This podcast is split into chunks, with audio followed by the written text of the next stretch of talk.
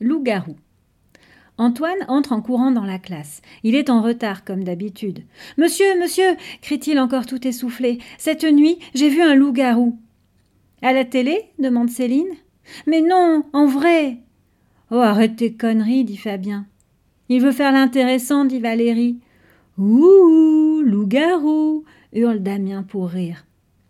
Le maître, lui, enfonce son bonnet sur ses oreilles. Mais si, je vous jure, dit Antoine, il est habillé comme un homme, mais j'ai vu ses pattes toutes poilues, avec des griffes longues comme ça. Et il avait du vernis sur les ongles demande Aline en se tordant de rire.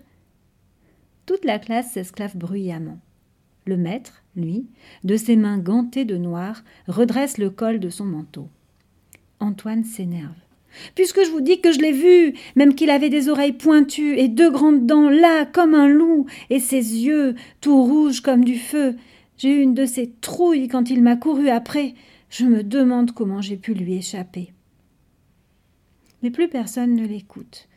Il attend un instant, puis s'assied, déçu, à sa place. Taisez-vous crie le maître d'une voix rauque, animale, les yeux cachés derrière d'épaisses lunettes noires, il regarde Antoine fixement et marmonne entre ses dents. Toi, la prochaine fois, je ne te louperai pas.